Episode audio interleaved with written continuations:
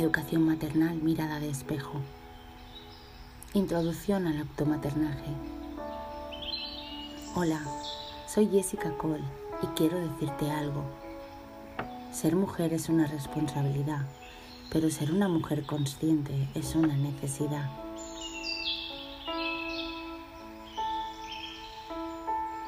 Lo primero que quiero hacer es agradecerte que hayas dado el gran paso de automaternarte, porque es símbolo de valentía y fortaleza. Te felicito porque tu vida está a punto de cambiar y si tú evolucionas, todas lo hacemos.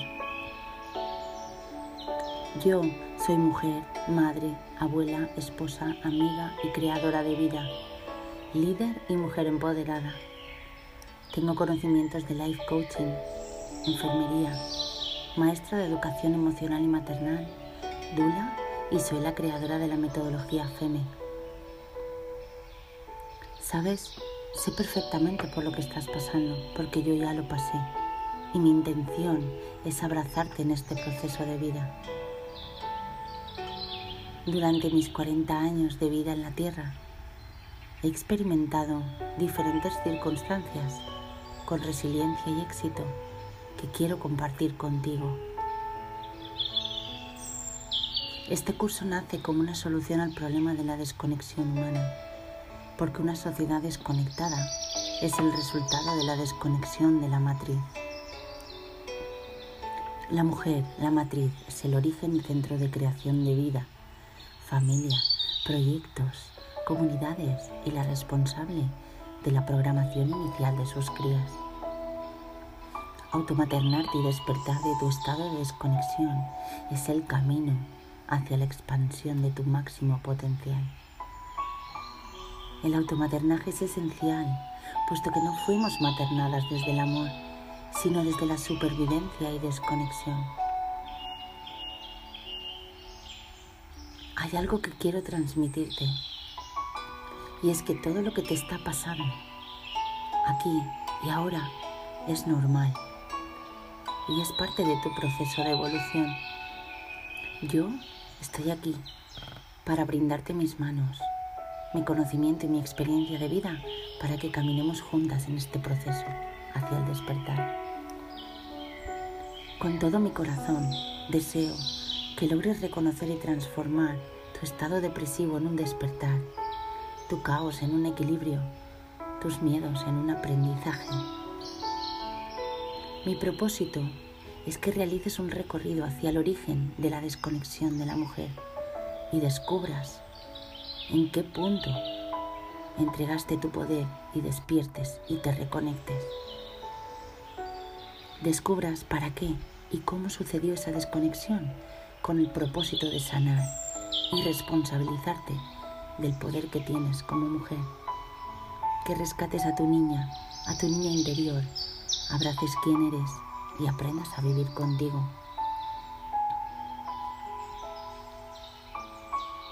¿Qué es el automaternaje? Es el proceso por el cual transformaremos nuestro estado depresivo en una nueva conciencia. La maternidad es una revolución, es un nacimiento, un inicio, un origen, la matriz. Es la base, el principio, la protección, sustento, acompañamiento. La maternidad es guía, contención, pureza, naturaleza, creación, vida, amor y nutrición. Y el automaternaje es amarse, protegerse, purificarse, guiarse, sostenerse, crearse, nutrirse, acompañarse y sobre todo autoobservarse. La maternidad es, es la expansión y explosión del ser en toda su magnificencia, una liberalidad, es una generosidad en dar todo lo que se posee, sin esperar nada a cambio. Es una apertura de conciencia donde la mujer, generosamente, como un acto de libre elección, decide sorprendentemente comprometerse a ofrecer todo su ser para traer, sostener y guiar una vida a la tierra a través de su cuerpo. Es un acto de amor incondicional.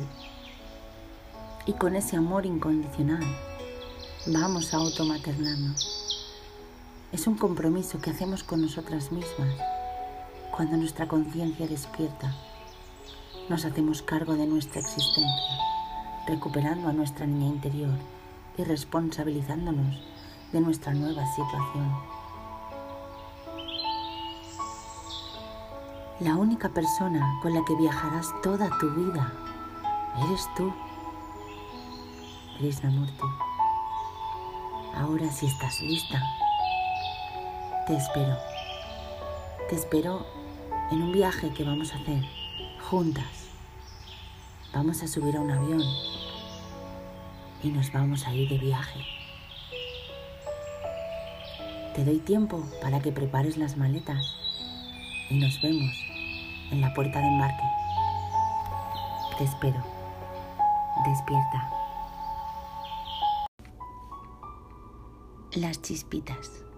En busca de la luz. Hola amiga. Cuando escuches este cuento, no intentes comprenderlo. Solo siente la vibración de las palabras.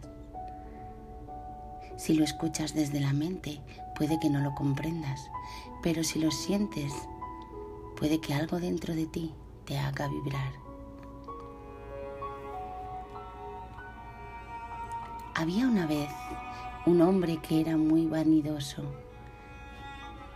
Tenía grandes enemigos porque su manera de obrar en la vida dejaba bastante que desear. Pero no tenía mucha culpa ya que no conocía otra cosa. Un día, al despertar, sintió una voz en su interior que le dijo, busca la luz. Desde ese día sintió un cambio en su interior y empezó a buscar sin saber por dónde empezar. Comenzó a leer libros, indagó en las escuelas, acudió a todas las clases, charlas, estudios, filosofías, pero no encontraba la luz. Entonces decidió recorrer el mundo en busca de la luz. Estuvo en monasterios, cuevas, retiros, habló con grandes maestros y siguió sus enseñanzas, pero seguía sin encontrar la luz. Siguió recorriendo montes y valles intentando encontrar a alguien que le dijera algo. Ya casi rendido, se metió en un bosque para sentir su paz. Caminando por un sendero, vio un anciano descansando en el tronco de un árbol caído. Al pasar al lado del anciano, éste le dijo, Hola, ¿dónde vas tan triste y cabizbajo? Pareces desilusionado. Iba en busca de la luz. He recorrido los lugares más lejanos de la tierra y no la encuentro, le contestó al hombre. El anciano le miró a los ojos y le dijo, Hombre, no has de recorrer la tierra para encontrar la luz. Ella está siempre a tu lado, está en todo lo que te rodea. Solo has de verla. El hombre le respondió, sorprendido, no te entiendo. Y el anciano le dijo, mira, la luz de la que hablas está compuesta de miles de destellos de luz, los cuales debes reunir para crear esa luz que buscas. El hombre le dijo, lo que, me, lo que me dices es difícil de comprender, pero dime, ¿cómo reuniste esos destellos de luz y dónde los encontraré? El anciano le puso la mano en la frente y le dijo, te voy a dar el don de ver dónde están esos destellos de luz. Cómo las reúnas para formar la luz que buscas, eso es cosa tuya.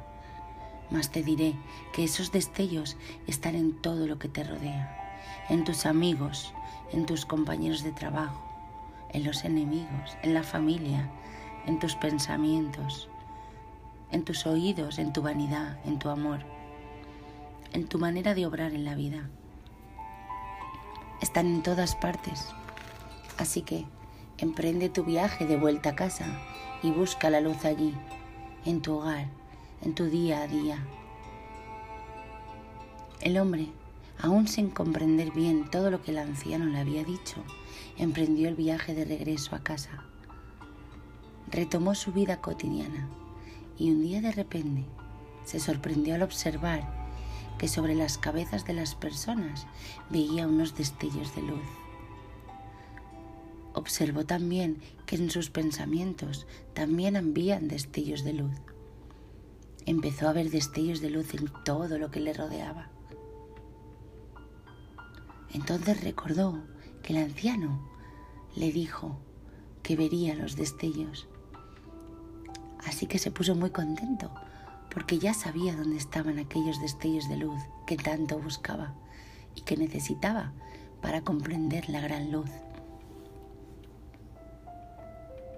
Pero ahora le siguió la duda de cómo conseguir unir dichos destellos. Lo más atónito que quedó cuando observó que había un destello de luz en aquellas personas que odiaba y que eran sus enemigos como también había más destellos en los malos pensamientos y en sus vanidades. Todo eso le desconcertó. No podía comprender y no podía, no podía ver más destellos de luz en sus enemigos que en sus amigos, ni cómo en sus pensamientos negativos había más luz que en los positivos, ni tampoco sabía cómo hacerse con esos destellos para componer la luz que tanto buscaba. En esa disyuntiva se mantuvo largo tiempo, hasta que una mañana, al despertar, comprendió. Se dio cuenta que si amaba a las personas, los destellos de luz que había en ellas pasarían a él. Como también al vencer un pensamiento negativo, ese destello también pasaría a él. Es como si hubiera una recompensa por ir venciendo las cosas negativas, egos y demás. Entonces comprendió por qué en sus enemigos había más destellos de luz, porque cuesta más amar a un enemigo que a un amigo, y también cuesta más dejar de tener malos pensamientos, como dejar de juzgar y dejar las vanidades. Así comprendió que si vence lo que más le cuesta, más destellos de luz obtendrá y así encontrará la luz y la búsqueda habrá terminado, porque entendió que la luz no se busca, cada uno se fabrica la suya y cuantos más destellos consigas, más luz fabricarás y tendrás. Así que loco de contento se puso manos a la obra y empezó a buscar destellos para componer su luz. Empezó a obrar bien, a vencer malos pensamientos, a no juzgar, a perdonar y a pedir perdón. Cada día que pasaba se preguntaba, ¿cuántos destellos habré conseguido hoy? ¿Cuántos tendré ya? Pasado un tiempo, creyó que ya tendría su luz bastante grande pero se daba cuenta que no la sentía dentro de él. Seguía obsesionado en conseguir muchos destellos de luz, pero a pesar de tanto esfuerzo, seguía sin sentirla.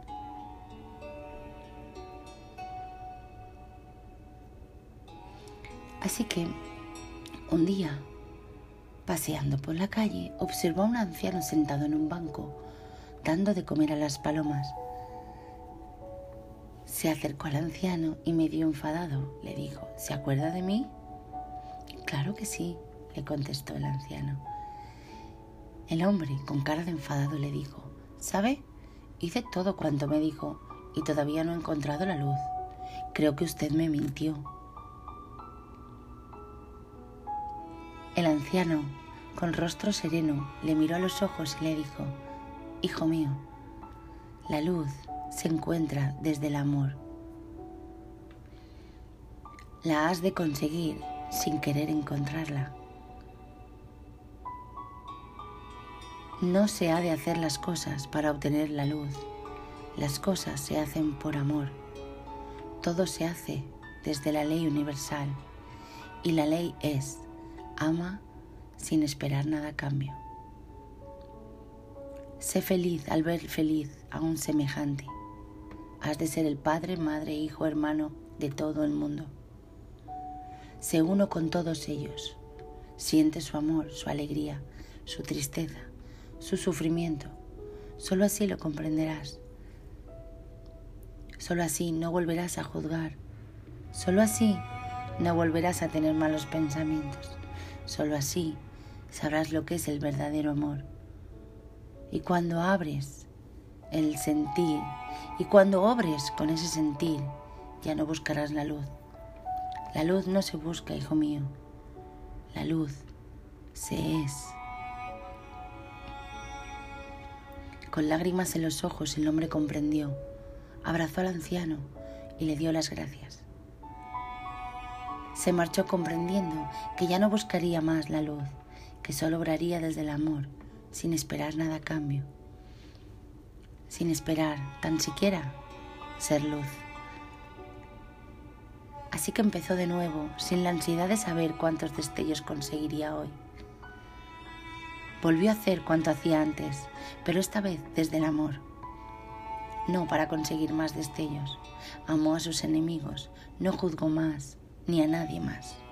Solo vivió en paz e hizo todo desde el corazón.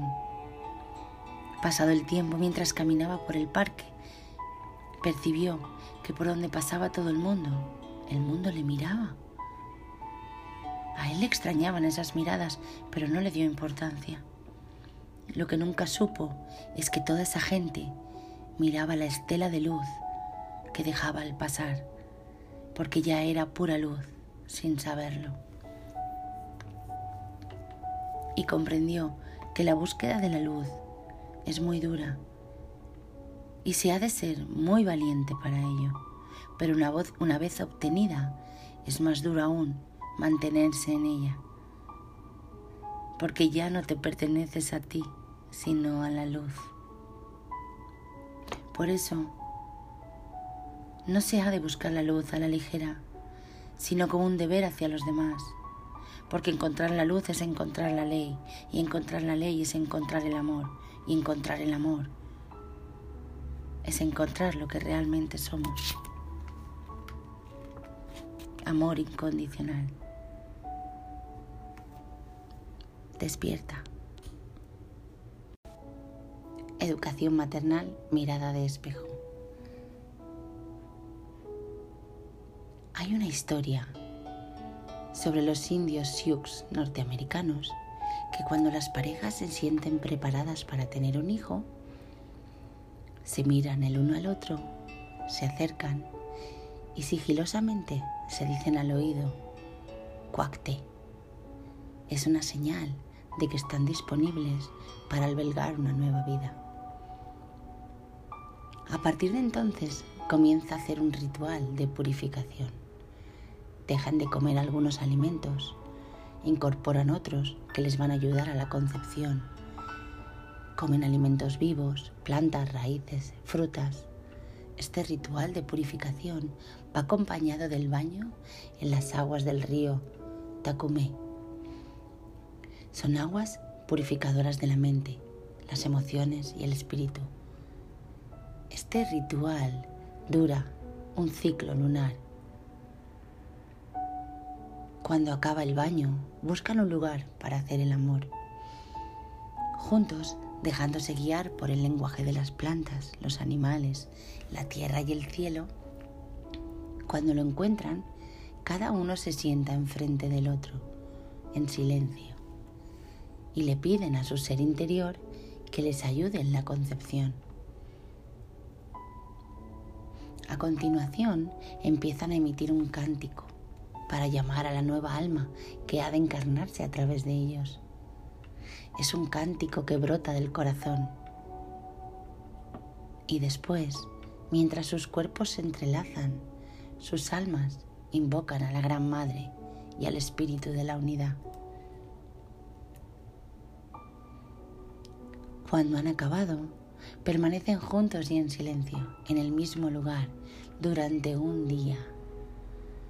sintiéndose sostenidos por la Gran Madre Tierra y protegidos por el Gran Padre Cielo. Mónica Manso. Ahora vamos a hacer una visualización y vamos a visualizarnos en el cielo. Vamos a volar hacia el cielo y nos vamos a poner allí y vamos a esperar pacientemente. Vamos a observar la tierra desde el cielo hasta que encontremos el lugar perfecto. Ese lugar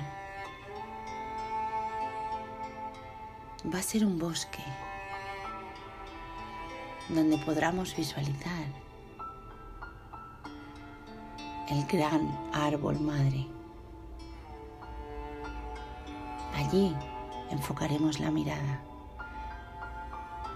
hasta que veamos caminar en dirección al árbol, a nuestro Padre y a nuestra Madre.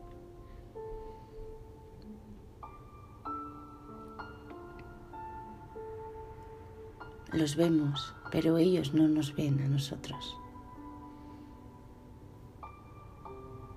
Están tranquilos, felices y se sientan al lado del árbol. Se entrelazan las miradas.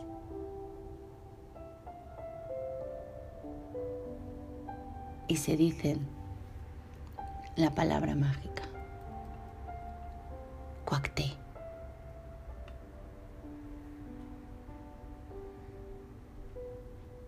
En ese momento, cuando sus cuerpos están entrelazados, bajamos a toda velocidad.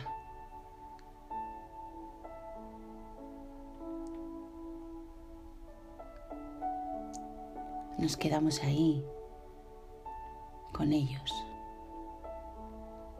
pacientes, tranquilos, felices, durante un día. Vemos como el sol empieza a caer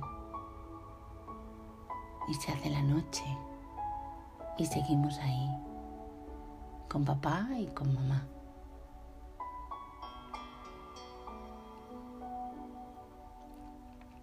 Nos sentimos amados, acompañados, recibidos.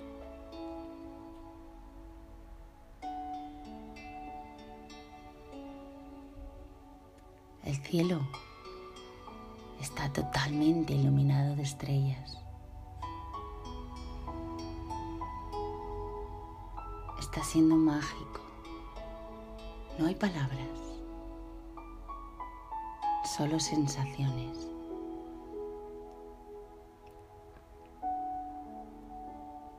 Bienvenida a la Tierra. Despierta. Educación maternal, mirada de espejo, las chispitas. Padres de padres. Érase una vez un señor que había alcanzado la paz interior. Su vida era feliz y tranquila. Hacía el bien a los demás y solía dar paseos por los valles, sintiendo la paz que había en ellos. Un día Estando caminando, oyó a la voz de Dios que le dijo, Bueno, hijo mío, ya es hora de que sigas adelante. Has de dejarme, ya estás preparado para ir a ver a mi padre. El hombre, atónito, al oírle decir eso, le dijo, ¿qué dices? ¿Tú no eres Dios? Tranquilo, hijo, Tú ve a la casa de mi padre y cuando estés preparado allí, seguirás yendo a la casa del padre de mi padre, porque somos muchos padres de padres. El hombre, aún perplejo, le preguntó, ¿acaso hay diferencia entre los padres?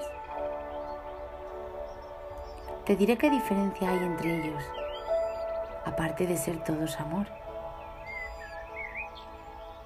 Cuando conoces al primer padre, sientes puro amor, sientes que has de cambiar, ser bueno, te hace ver que has de mejorar tu vida, ser buena persona.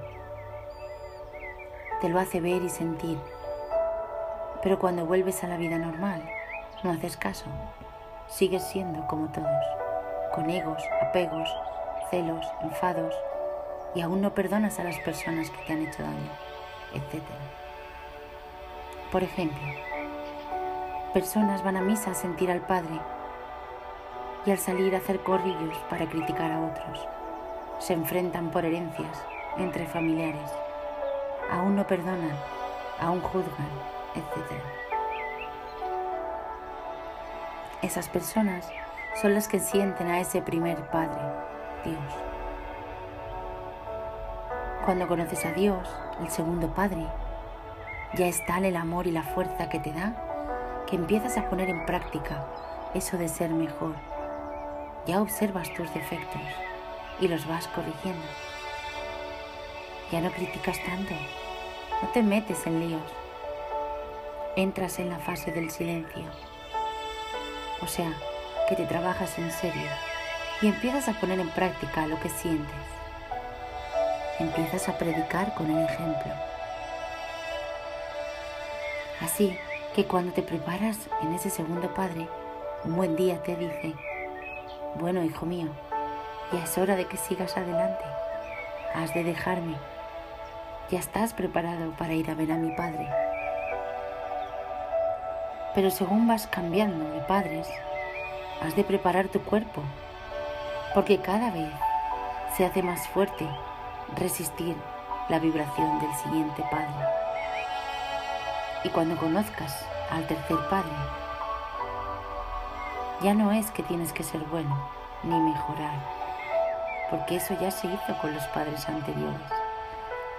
Ya es que te haces uno con Él y dejas de ser tú para ser Él y ya perteneces a Él. Es la entrega total. Eres amor, puro amor incondicional. Despierta.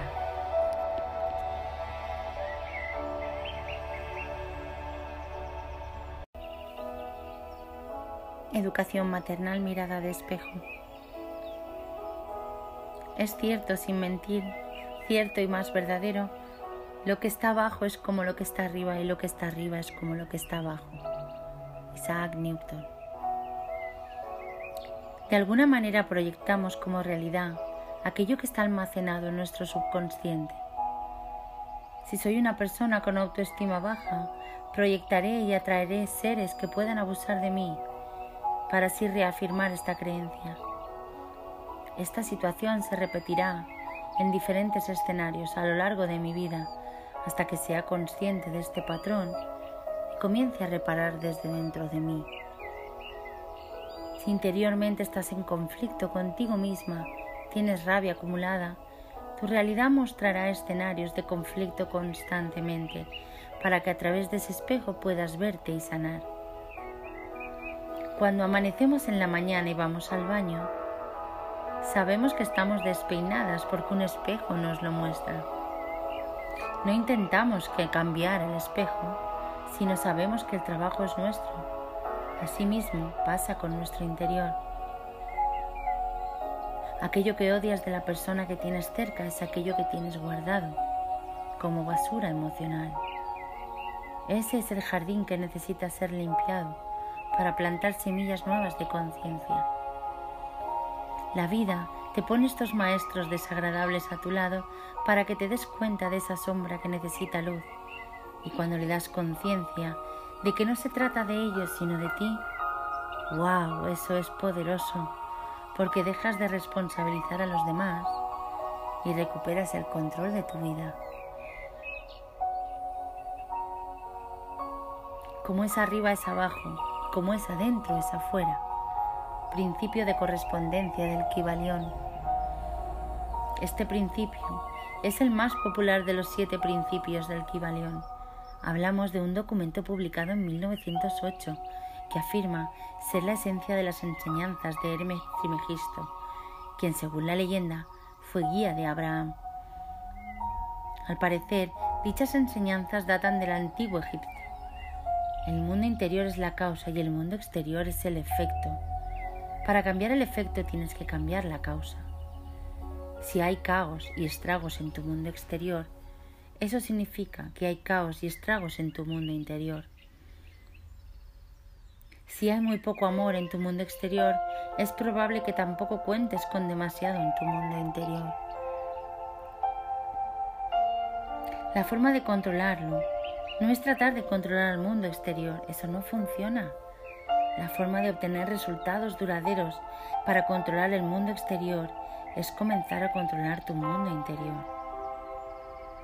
Piensa que este es el lugar donde tienes un poder casi absoluto.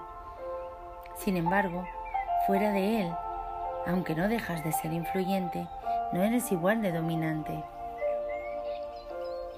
Este proceso nos permite dejar de buscar fuera de nosotros razones únicas para explicar lo que sucede y en su lugar acudir a las respuestas. No siempre es fácil aceptar y actuar sobre nuestros problemas para sanar así las partes heridas en nuestro interior. Podemos llevar aún más lejos este principio de correspondencia, de equivalión. Siguiendo la idea expuesta anteriormente, podemos afirmar que el mundo exterior tiende a reflejar nuestro mundo interior. Los pensamientos e imágenes que tenemos en nuestra conciencia comienzan a manifestarse en muchos casos de manera inconsciente en nuestras circunstancias. La mente toma todo tal como es. Le cuesta distinguir entre lo que es una ilusión, la fe y la sustancia real. Magnetiza la interpretación con el hecho y comienza a recrear exactamente aquello en lo que más nos enfocamos. Donde pones la atención, pones la energía. El mundo exterior refleja tu paisaje interior. Considera que todo lo que está pasando es bueno para ti. Considera la belleza que ves a tu alrededor. Considera la alegría, la luz, la vida que te rodea. Todo eso sería un reflejo de lo que hay dentro de ti. Y sí lo está. Sí lo está, pero no te estás enfocando en ello. Lo mismo ocurre si te enfocas en lo que no es bueno. Por eso, a menos que aprendas a enfrentar tus propias sombras, continuarás viéndolas en los demás, porque el mundo exterior es solo un reflejo de lo que hay dentro de ti. Busca dentro de ti, busca tu alegría, tu amor, conecta con tu niña y sácala a pasear. Enfócate en eso, en tu esencia, y tu mundo cambiará. Despierta.